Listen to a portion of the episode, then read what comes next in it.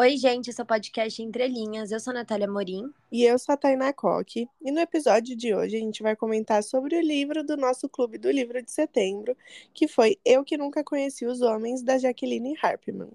E a primeira parte é sem spoiler. A sinopse. 40 mulheres estão presas em uma jaula coletiva em um porão, sob a vigilância de guardas que permanecem sempre em silêncio. Um dia, misteriosamente, uma sirene soa, os guardas fogem e as grades se abrem. Entre as prisioneiras está uma menina sem nome que só conhece a vida lá fora através de lembranças que as outras mulheres aceitam compartilhar. Ela que conduz as demais prisioneiras em fuga apenas para encontrarem um lugar inóspito e desconhecido. Agora, contando apenas umas com as outras, elas terão que reaprender a viver e enfrentar outro desafio: a liberdade absoluta. Antes da gente começar, a gente já vai avisar que esse episódio vai ser pequeno, porque não acontece nada no livro, assim, não acontece muita coisa, então já fica aí para vocês saberem. Que tristeza. Bom, a história se passa em um futuro indeterminado, onde as mulheres foram aprisionadas em uma colônia, em um local também indeterminado. Elas não sabem se é na Terra ou se é em outro planeta, e essas mulheres são mantidas em cativeiro por homens, que as mantêm em um, um ambiente controlado por eles. É, elas são um grupo de 40 mulheres que recebem comida em horários determinados e elas não têm noção nenhuma do tempo. Elas recebem alguns legumes e cozinham, não recebem açúcar, carne e o único tempero é o sal. As roupas também são limitadas e algumas vezes elas têm que costurar até com o próprio cabelo por falta de linha. Isso aí eu achei, meu Deus, o cu. Ai, me deu muita aflição de Nossa, pensar. muito, muito. Não sei porquê, mas me deu muita aflição. Não, meu, também me deu muita. Foi horrível pensar isso. Sim. Elas são chamadas por números pelos homens, ao invés dos nomes delas, e elas não podem ter contato físico umas com as outras. E a narradora da história é uma menina jovem que foi levada para essa colônia desde criança. Então, o mundo que ela conhece é aquele do bunker que ela cresceu. Ela não entende nada sobre relações sociais e o mundo, nada. Tanto que é as outras mulheres que contam para elas algumas coisas, tipo empregos, como que era a vida antes, e alfabetizam ela um pouco também. Elas passam os dias nesse tédio e às vezes elas escutam o barulho do chicote, porque quando elas, às vezes, elas se encostavam, faziam alguma coisa assim, no começo era com violência, né? Elas levavam chicotadas. E aí depois os homens ficam fazendo barulho do chicote, assim, meio que para assustar elas. Então elas, elas não fazem nada. E aí a narradora começa a encarar o guarda mais jovem todos os dias, porque tinha um, um, um guardinha lá mais novinho, ela ficava olhando para ele, assim, para encarando ele muito para ver se, né, conseguia mexer com ele, se ele falava alguma coisa, sei lá. E além disso, ela começa a contar o tempo pelos seus batimentos cardíacos. Isso também foi outra coisa que me deu muita aflição. Ai, muita. No começo é difícil, né? Mas com o tempo isso acaba ficando automático e elas começam a perceber que elas recebem comida em horários diferentes e a luz se apagam também em horários diferentes. Tipo, cada dia em um horário, né? Diferente para elas se confundirem, não saberem mesmo que, que horas são, como que é o tempo.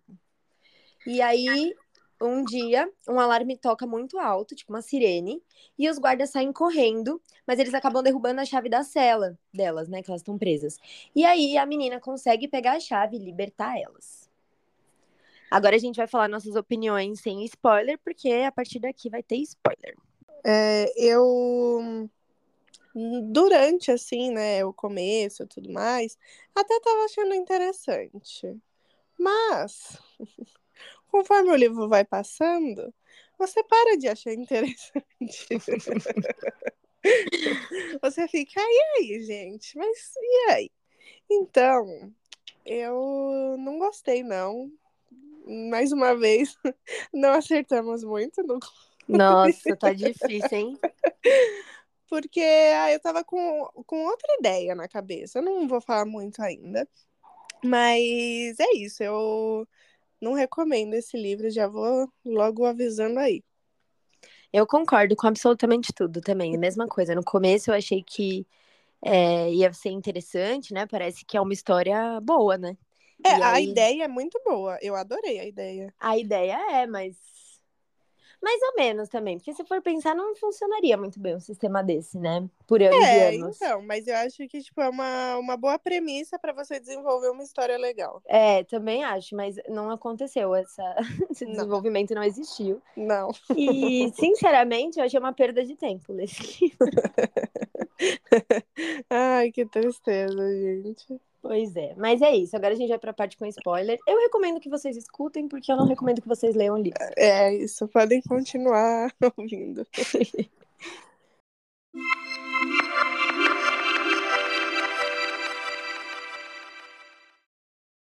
Bom, é, elas conseguem sair e com muito medo é, de subir as escadas lá do lugar e ver a luz do dia.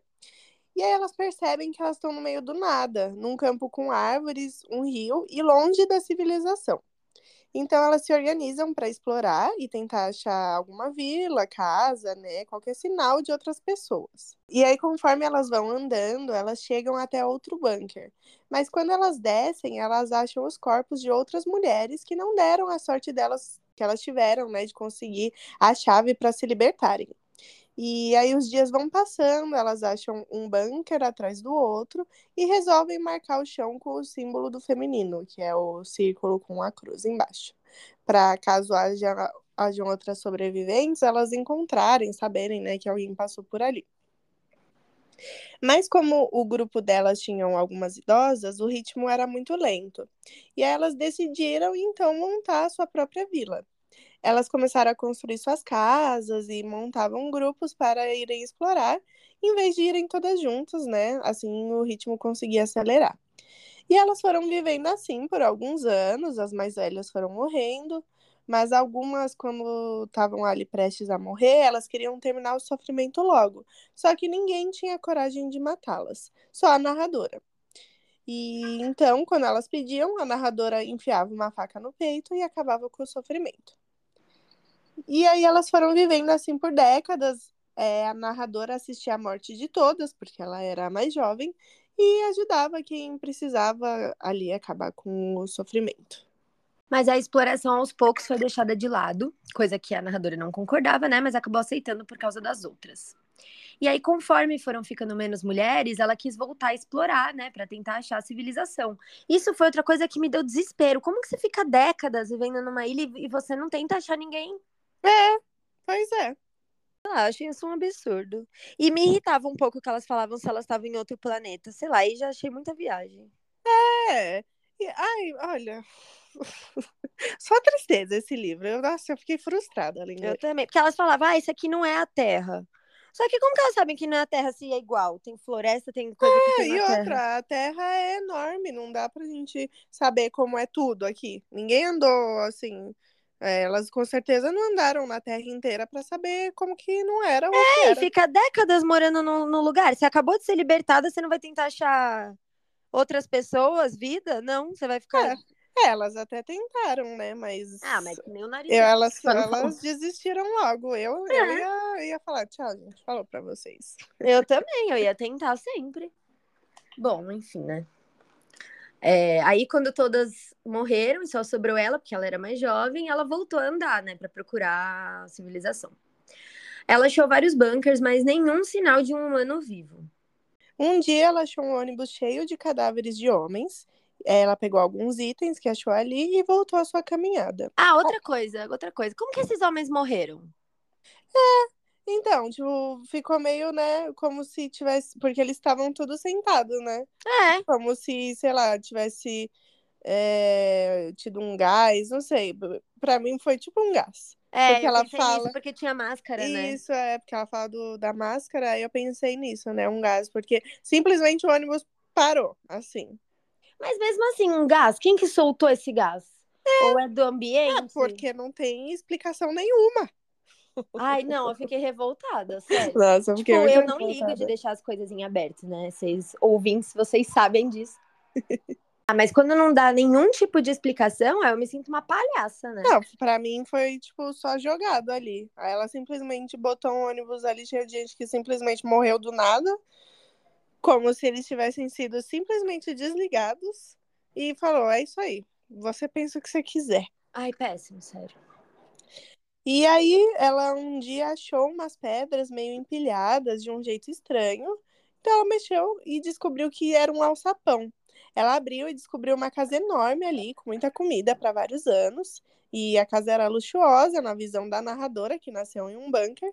Era uma casa bem confortável, tinha de tudo e até livros. Ela já foi um pouco alfabetizada pelas outras e ficou estudando até conseguir ler alguns dos livros. E ali ela passa o resto da sua vida. Ela um dia é, descobre que está com uma hemorragia, provavelmente no útero, e ela morre. E acaba assim. Nossa, sério. Esse livro é aquele meme. Nada acontece feijoada. Meu, acho que foi um dos piores livros que eu já li. Nossa! Meu, juro, foi um dos piores livros que eu já li.